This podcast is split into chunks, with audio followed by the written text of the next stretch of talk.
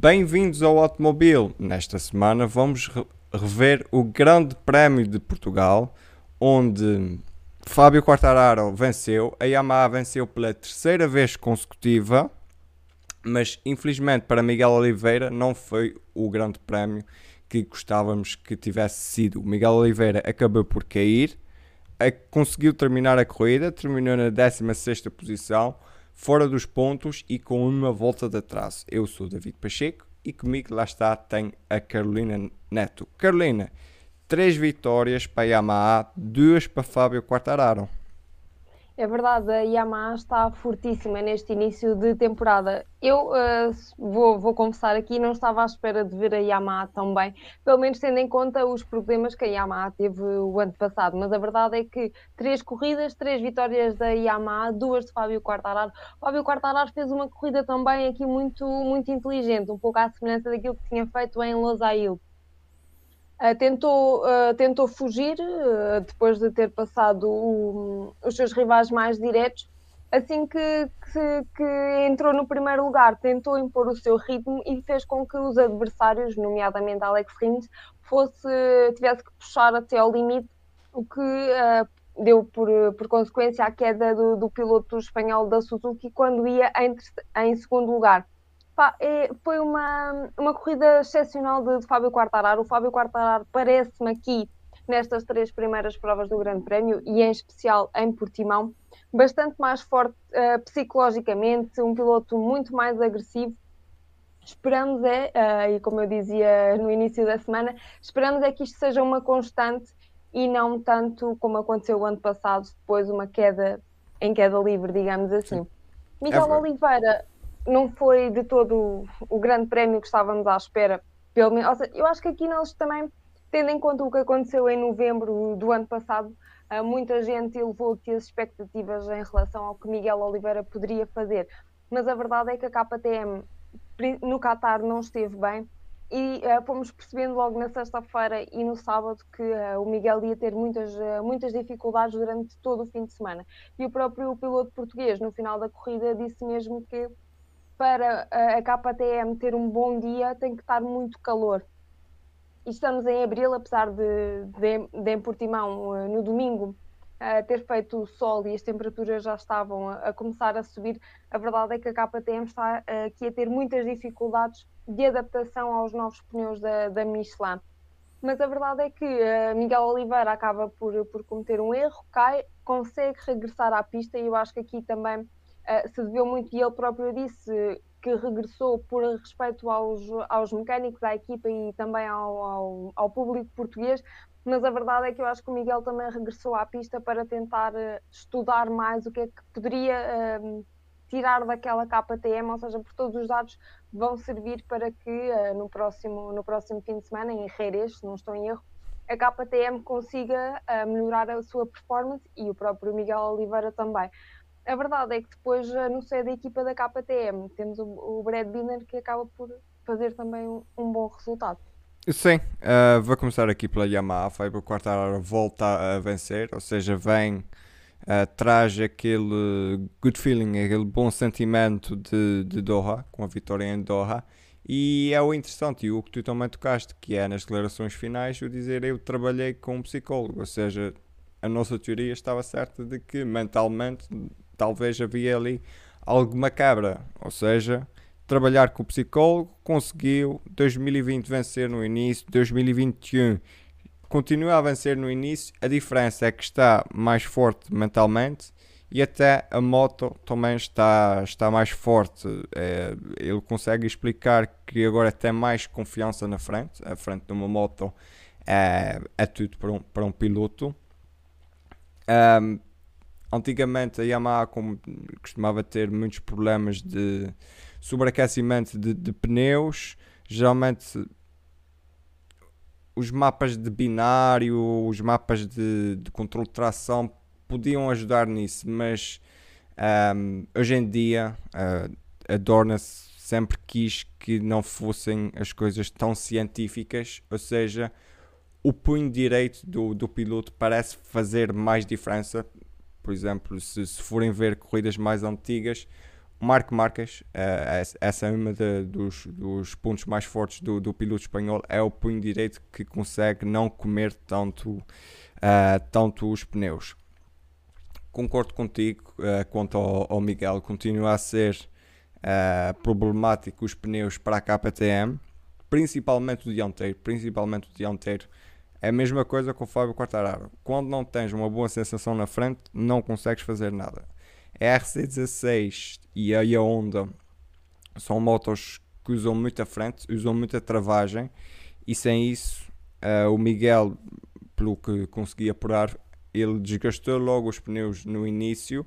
Uma moto com, com muito combustível fica com, com uma frente muito difícil e ele acaba por cair. Pronto, e como tu dizes, pode ser uma boa razão ele acabar por fazer o, o restante da corrida, se bem que 16 e uma volta a menos, mas apenas para tirar algumas eleições para, para o próximo Grande que, que vai ser em, em Espanha. Continuado na Yamaha, o Vinhales foi, pode-se dizer que foi o contrário do, do, do Quartararo. O Vinhales classificou-se na, na 12 posição, na corrida nunca, ou pouco andou no top 10 e acabou em 11 primeiro. Vamos ver aqui e é o, é o fator mais interessante destes dois pilotos que é o fator psicológico. Se o Vinhales esteve muito bem no, nas rondas do Qatar, aqui teve, teve muito mal, entre aspas. Uh, vamos ver como é que ele regressa para, para Jerez. Eu acho que a própria qualificação uh, em décimo primeiro, décimo segundo, uh, não, décimo segundo, acabou também uh, por influenciar esse, esse fator psicológico do, do Maverick Vinales. A verdade é que eu, fui, eu estava a ver a corrida e de repente olho para, para a grelha que, que, que eles colocam do lado esquerdo da, da, transmissão e de repente vejo, vejo o, Ma, o Maverick Vinales em vigésimo.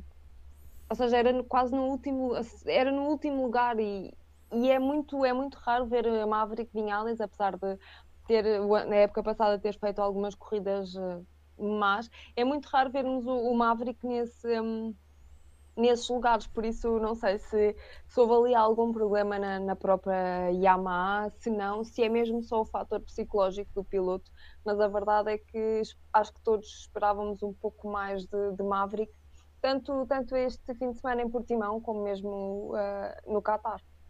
E depois do desastre que foi o Qatar, Franco Morbidelli termina uh, Portugal na, no quarto lugar. Uh, ou seja, ele não, não, não deu grande insight, mas o, o maior insight que consegui dele foi é um boost de confiança depois do, dos resultados péssimos no, no Qatar. Já o Valentino Rossi foi um dos muitos que caiu. Ele que teve uma batalha interessante com o irmão, com o meio-irmão, com o Luca Marini. Uh, ninguém estava à espera disso, que ele tivesse tão atrás, uh, mas o Valentino Rossi acabou por cair e acabou por não, não ficar classificado. Sim, uh, Valentino Rossi, lá está, aí na segunda-feira, noutro, noutro lugar, falávamos muito e falámos, abordámos a Valentino Rossi, e a verdade é que nós, quando vimos aquela P4 no primeiro Grande Prémio do Qatar, pensámos todos, e eu pensei também, uau, Valentino Rossi está de volta, ou seja, nova equipa, boost de confiança, vamos ter aqui o velho piloto italiano, mas a verdade é que depois isso na prática acabou por, por não se verificar e parece que Valentino ainda está uh, a descobrir a própria equipa. Eu esperava um pouco mais de Valentino Rossi e estes grandes prémios e esta queda. Eu nunca, eu acho que o ano passado Valentino Rossi caiu algumas vezes, este ano já voltou a cair eu não me lembro em tantos anos em que acompanho MotoGP ver tantas quedas de Valentino Rossi. Será o fator psicológico? Eu não acho que também até pode. Eu acho que até pode ser a adaptação aos pneus. O Valentino Rossi Sim. vem de, de outra escola, de outra guarda. Um, e também a idade, a idade pesa, o raciocínio não é, é o mesmo. E há pouco eu estava a falar que o punho direito muitas vezes é o melhor amigo do, do piloto hoje em dia com, a, com as, as especificações. Uh, para quem não sabe, a, a eletrónica é toda igual, a da Magneti Marelli, qualquer coisa assim. Agora uhum. espero não ter dito o nome errado. Mas, mas já, já o é desde 2016. Uh, portanto, não sei, vamos ver o que é que, que, é que ele faz para a frente. Um, não espero assim. Talvez não chegue ao pódio, não sei, não, não quero dizer que não chegue ao pódio porque no, isto, isto no MotoGP não é uma ciência exata. Exata, sim. Mas pronto, acabamos a Yamaha, vamos agora à Ducati, que o protagonista da Ducati este fim de semana foi Banhaia. Banhaia, que sim. saiu de 11 primeiro e terminou no pódio, na segunda posição. Uma excelente corrida de recuperação. Uh, também teve problemas de pneus, curiosamente, ali mais para o final teve problemas com o pneu traseiro, mas como ele diz na, na entrevista pós-corrida, eu estou na Ducati, eu quero lutar por títulos, eu tenho que estar na frente. E foi isso, foi isso que, que ele fez, ao contrário do Miller, que acabou por cair uh, devido a um erro dele é, próprio. É, é verdade. É verdade, Banhaia foi aqui o protagonista da Ducati e durante todo o fim de semana ele quase que faz a pole position e, e fez mesmo, só que depois, eh, como vimos, Bandeiras aquela bandeira uh, amarela na sequência da, da, queda do Miguel Oliveira acabou por, por lhe retirar a, a pole position.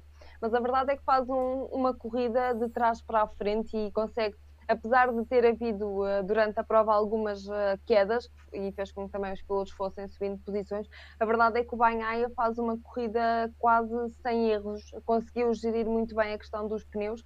Sabemos que este ano os pneus, uh, acho que o mais duro era o médio do ano passado, ou seja, os, os, pneus não estão tão duros e isso faz com que as motos acabam, acabem por desgastar os pneus uh, mais rapidamente. Mas a verdade é que Banhaia fez aqui uh, um brilharete, ao contrário, por exemplo, de Jack Miller, como tu bem dizias, e também do próprio Johan Zarco, que uh, acabou por cair. O Miller, eu acho que o Miller, se tivéssemos que eleger, ou seja, se nós a, a cada três provas uh, tivéssemos que eleger uma desilusão, eu, eu escolheria Jack Miller, porque nós vimos os testes no Qatar, foi, era um piloto uh, bastante forte e mesmo no final do ano passado também se mostrou aqui uh, um piloto bastante forte, mas a verdade é que em corrida uh, e durante estes três grandes prémios o Jack Miller acabou por não, não, não corresponder às expectativas e àquilo que tinha dado a entender, por exemplo, no final da, da época passada. Em Portimão cai com, com um erro próprio e o Jack tem que encontrar aqui, tem que focar a bússola, digamos assim, encontrar o seu rumo, porque é um piloto da Ducati oficial, tem obrigatoriamente que, que tentar lutar por título. É verdade. Uh, já o Zarco parece que teve problemas de caixa. Ele diz que a caixa não, não estava a funcionar muito bem. Ele entrou na curva com a mudança errada, ou seja, muita travagem de motor e acabou por, por cair também, também estava a ter um, um bom fim de semana, não é? Uh, acaba por perder assim a liderança do, do campeonato para Fábio Quartararo, mas pior, pior, pior na Ducati foi Jorge Martin. Jorge Martin caiu uh, no, no início do fim de semana, ficou de fora da, do Grande Prémio de, de Portugal, acabou no hospital, acabou com a operação e para Jerez vai ser substituído por Tito Rabat uh, que é piloto do World Superbike pela Barney Racing. O Tito Rabat é um velho conhecido do Mundial de, de Motociclismo também, não é? Andava na, na equipe, na, na Sponsorama, onde, na Sponsorama. onde Johan Zarco fez boas prestações no, no ano passado. Já o Bastianini e o Marini voltaram, eu acho que voltaram a impressionar. O Bastianini é nono neste grande prémio e o Luca Marini termina novamente nos pontos com a décima, décima segunda posição excelente, excelente prova desse, dos dois pilotos. Acho que acabaram por, uh, por corresponder, ou seja, são pilotos que, que, acabam por estar um pouco na sombra, não é? Uh, tendo em conta o São estreantes, estão, estão ali numa moto Exatamente. mais antiga. Mais antiga e não tão desenvolvida, digamos assim, e acabam por, uh, passam pelos pingos da chuva, digamos assim, mas a verdade é que vão conquistando pontos ao longo de cada grande prémio, conseguem andar ali sempre no top 10, o que, tendo em conta a equipa, tendo em conta a moto e uh, sendo anos estreantes, acho que acaba por ser um ótimo resultado para os dois pilotos.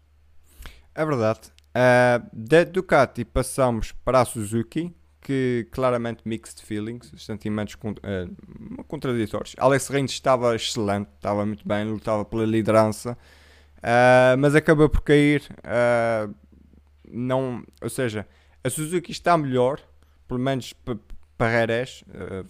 Em Portugal esteve muito melhor do que em 2020. Basta olhar para o Johan Mir, que o ano passado classificou-se na vigésima posição e depois na corrida estava em 19 quando acabou por desistir. Foi um fim de semana marcado por problemas de, de motor. Em 2021, Johan Mir vai ao pote. Excelente corrida do, do atual campeão do mundo. O Alex Rins foi pena ter caído. Não, ele diz que não percebe como é que perdeu ali a moto. Uh, talvez a temperatura do asfalto tivesse um pouco mais alta de, devido ao decorrer das várias passagens uh, e tenha falhado ali alguma coisa na, no final daquele, daquele airpin. Sim, porque um, e tu falavas aí na temperatura do asfalto, sexta e sábado choveu uh, e só no domingo é que vimos sol e temperaturas atmosféricas um bocadinho mais altas e quando isso acontece depois durante a prova a, a temperatura do asfalto começa a subir.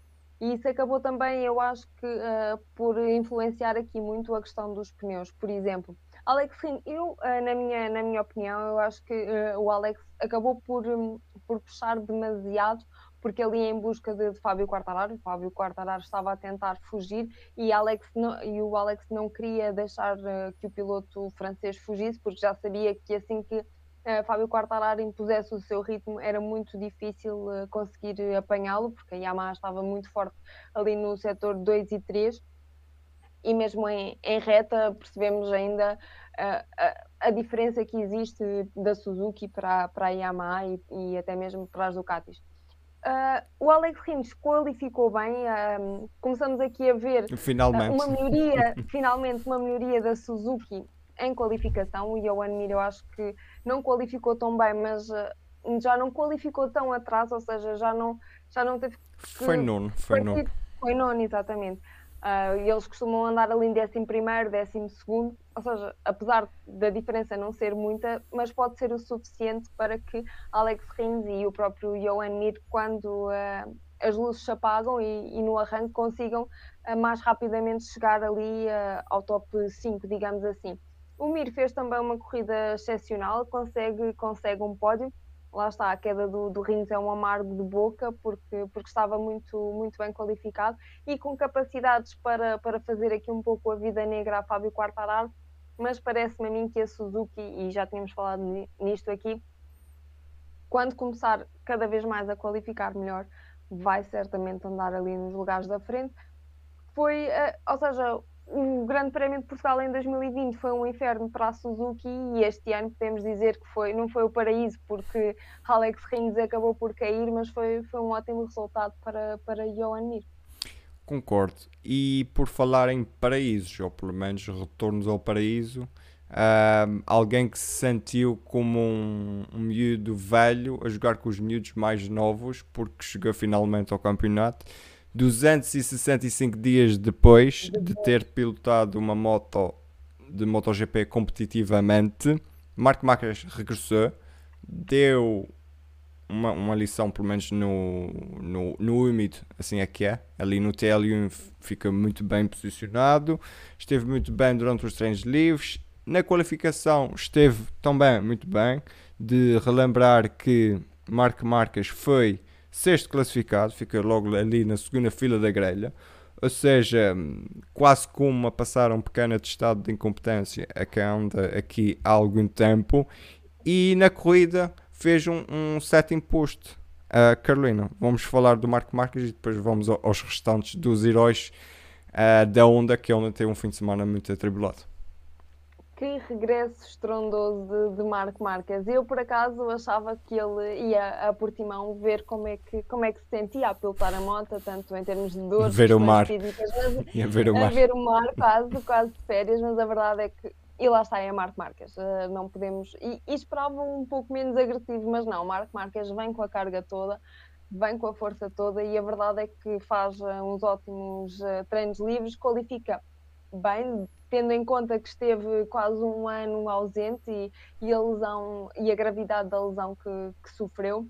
E depois faz um estrondoso sétimo lugar e andou muito ali no top 5 e sempre ali uh, em luta. E a verdade é que, e temos que falar disto, picou-se durante todo o fim de semana com, com Johan Mir, foi, foi interessante uh, e acho que isso, essas picardias vão, vão continuar porque Johan Mir é dos e, e, ele falou muito e ele comentou isso.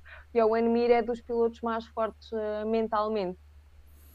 E, vamos e parece-me a mim que uh, se Marco Marques continuar com esta, com esta garra e com esta vontade de vencer que demonstrou em Portimão e de fazer uh, melhor, vamos ter aqui umas lutas bastante interessantes entre Marco Marques e, e Johan Mir, mas acho que, na minha opinião, foi um regresso de sonho para, para Marco Marques. É verdade, foi, foi interessante. Surpreendeu, e desculpa, David, sim, sim. e acho que surpreendeu muita gente. Sim, é surpreendeu-me. Eu não estava à espera que ele tivesse tão eu à frente. A verdade é, eu estava à espera que ele tivesse ali por top 15, a começasse a fazer pontos. Até nem estava à espera que ele, que ele passasse à, à Q2, que ele fosse à Q2. Pensava que ele ia ficar ali pelo Q1, mas olha, excelente. Um, interessante, pronto, com o foco mais nesse regresso do Marco Marques uh, não, as câmaras estavam mais apontadas e, por exemplo, tu vês o que muitas vezes tu não consegues ver em grandes prémios normais onde não há, não há assim uh, tanta atenção apenas para um piloto que é o Mark Marques a rodar atrás do Alex Rins, a rodar atrás do Johan Mir e a rodar atrás do Miguel Oliveira no, no Autódromo Internacional do Algarve. Ele roda atrás das, das Suzuki campeões do mundo e depois roda atrás do último uh, gajo que venceu o, o Grande Prémio de, de, Portugal. Ou seja, vamos aprender a pista com estes pequenos uh, pormenores. Sempre giro de se ver. E depois, porque é que eu digo que nem todos os heróis usam capas?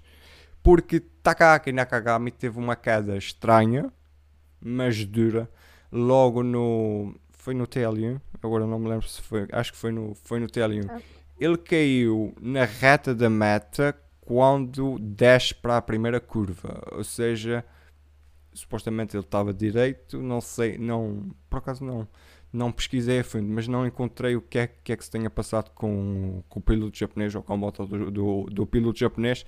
A verdade é que ele não partiu nada, não, não, não teve nada fraturado, mas teve uma, acho que chama-se contusão no, no ombro, em português. Uh, e claro, não foi, não, não foi a qualificação e claramente no warm-up via-se ali um desconforto no, no, no, piloto da LCR, mas consegue terminar uh, a corrida na consultar aqui a minha cábula, consegue terminar a corrida na décima posição, o que é excelente, ou seja, tu tens os dois melhores pilotos da Honda, que são duas pessoas mais ou menos lesionadas, mais o, o Nakagami do, do, o Marco Marques a terminarem em sétimo, e em décimo tens o Alex Marques que termina na sétima posição. Uh, não, o Alex Marques termina na oitava posição, logo atrás do irmão, o que é sempre interessante. Uh, ele depois diz: pá, fogo, meu irmão termina ali à minha frente. é, é. Uh, já para Paulo Espargaró, não foi o fim de semana ideal. Uh, logo ali no início, um problema no travão traseiro da, da Honda e o, o piloto espanhol teve que, que se retirar. Sim, não foi de todo um fim de semana bom para, para Paul Espargaró. Paul, que, que, ainda, que ainda anda também a, a, aprender um pouco sobre como pilotar esta, esta onda, que está muito feita para o estilo de, de Marc Marques, mas a verdade é que a onda acaba por, por fazer aqui um, um bom resultado, tendo em conta o sétimo lugar de, de Marc Marques e o próprio décimo lugar de, de Nakagami, lá está, dois pilotos lesionados que mesmo assim conseguem pilotar aquela onda que é tão difícil e é, que é tão abrasiva para, para, principalmente para os ombros. E lá está, a onda eu acho que agora com o regresso de, Marco Marques vai acabar por, por andar ali mais, uh, mais no cimo da tabela e acho que o, Paulo, o próprio Paulo Espargaro vai também beneficiar muito deste regresso de, de Marco Marques. E o Alex Marques foi, foi muito interessante porque mesmo durante toda, toda a corrida andou sempre ali ou à frente ou atrás do, do irmão. Foi, foi uma bonita luta, digamos assim, de, de se ver entre dois irmãos. É verdade. Uh, e quem uh, tem um prémio para a Espanha é Stefan Bradl. Stefan Bradl que vai regressar como wildcard para, para a Espanha, depois de ter ele voltar a piloto de testes, claro, uh, com o regresso do Marco Marques, mas ele que esteve presente na, na ronda do Qatar e do Doha, ou seja, nas duas primeiras rondas do campeonato. Uh, da onda passamos à KTM, já falámos aqui do, do Miguel Oliveira que caiu, uh, problemas com o pneu dianteiro, uh, mas vamos até Brad Binder, Brad Binder que é o Valentino Rossi deste fim de semana, ou seja, não faz nada na qualificação, fica em 15 e depois chega à corrida e fica na quinta posição.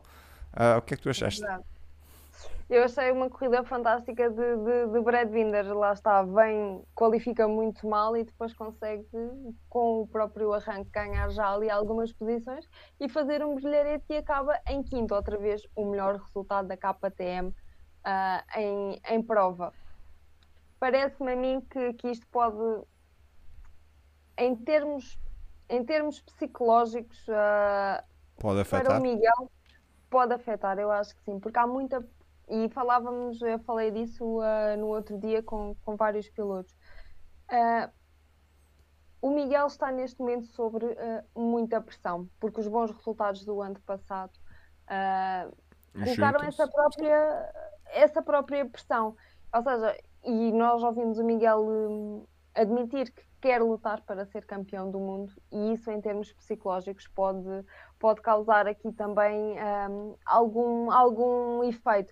E eu, eu por acaso há bocado estava, estava a ler uma notícia em que ele dizia é muito importante para mim a chegar a uma prova e fazer um bom resultado. E isso ainda não aconteceu, nem aconteceu no Qatar, não aconteceu uh, em Portugal e era, ou seja, o grande prémio que o ano passado, onde ele foi rei e dominador. dominador, este ano não o conseguiu fazer. E eu acho que isso em termos psicológicos pode, pode ter aqui algum efeito uh, menos positivo. Mas, e, ju e junto a isso, quando ele diz que uh, eu não sei onde é que vamos, vamos ser competitivos, ele no final da corrida diz isso, ou seja, Exatamente. ele não sabe o que é que, o que é, que é que tem ali, o que é que se vai passar, o que é que não se vai passar, e isso destrói completamente, destrói completamente, pelo menos já destruir um bocado na minha ótica alguma confiança que o piloto tenha na sua moto, sem, sem, sem confiança não se faz nada. E depois tens o teu colega de equipa com a mesma moto e a fazer melhores resultados que tu, não é? Sim, é verdade. Já Danilo Petrucci. Sim, sim. Venham por aí bons tempos para a KTM. vamos ver. Danilo Petrucci terminou na 13 posição e Carla Cuona terminou na 15, ou seja, 3 de 4 KTMs a pontuarem, sendo que as 4 conseguiram, lá está, terminar um, a corrida. E Carolina, vamos por fim falar da prima. Ah, vamos, falar, porque finalmente eu nem sequer vou falar já do, do Espargaró. Porquê? Porque o Lorenzo Salvadori finalmente pontuou no MotoGP. Lorenzo Salvadori é não, foi o último, não foi o último. Conseguiu acabar, não foi o último. E foi 14, ainda conseguiu dois pontinhos para, para a Aprilia. Uh, o piloto acho... que é campeão dos Superbike italianos em 2020, se não me engano, uh, começa. Uh, teve um, um, início muito atribulado, não é? O ano passado, e, e desta vez começa a, a engrenar. Vamos ver se, ok, está bem, caíram, não ficaram classificados 1, 2, 3, 4, 5 pilotos. Uh, houve uns que não participaram, Jorge Martin não participou. Uh, e Miguel Oliveira ficou uma volta atrás. Mas eu acho que são, são bons indicadores. Eu acho que com a, com a, com a quantidade de quedas que existiu este fim de semana em Portimão, acabar eh, este grande prémio foi uma autêntica quase missão impossível e todos aqueles que a terminaram, palmas para eles, porque de facto uh, não sei o que é aconteceu, no, ou melhor, se calhar até sei, uh, ali o asfalto e a falta de, de gripe também uh, do asfalto fez com que houvesse muitas, uh, muitas quedas.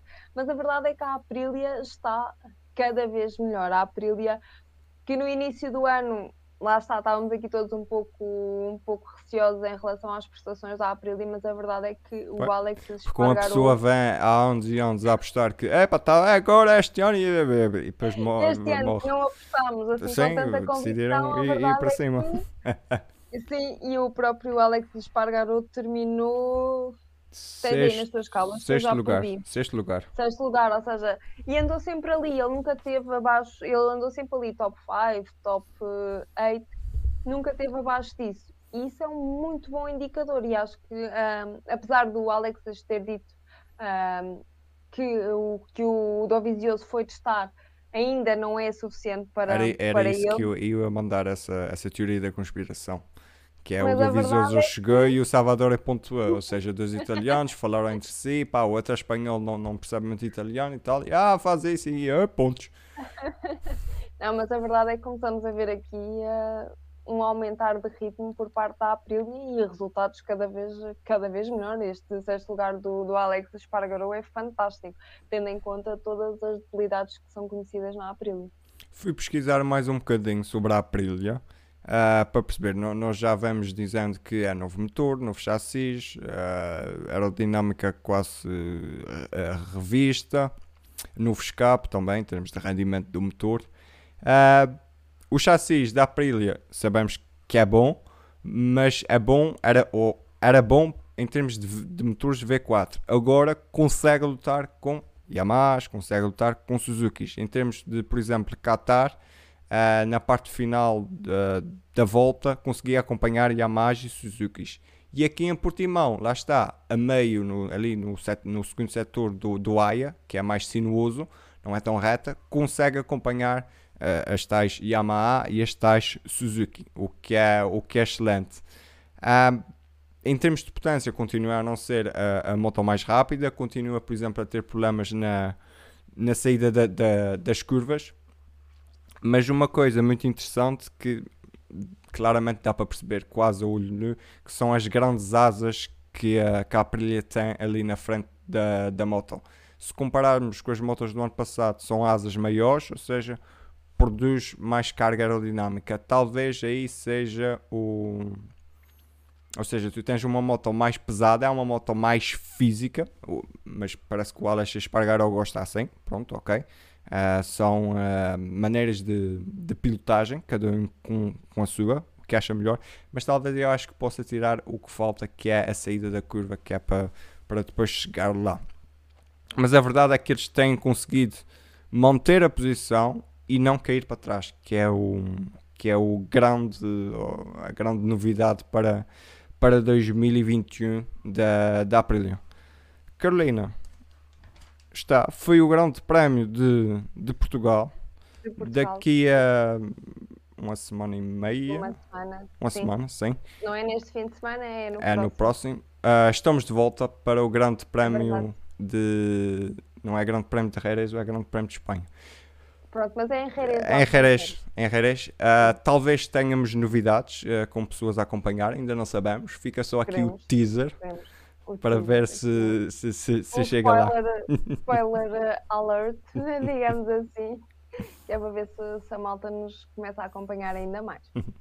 E obrigado e fiquem bem. Uh, não, peraí, eu esqueci de, de dizer para os likes. Uh, pá, deixem like, subscrevam, uh, deixem comentários também, partilhem, isso mesmo. Acompanhem nas redes sociais em Automobil 321 no Twitter e Facebook, Automobil underscore 321 no, no Instagram. Uh, vamos sempre deixando algumas coisinhas interessantes lá. E agora é sim. Uh, até à próxima.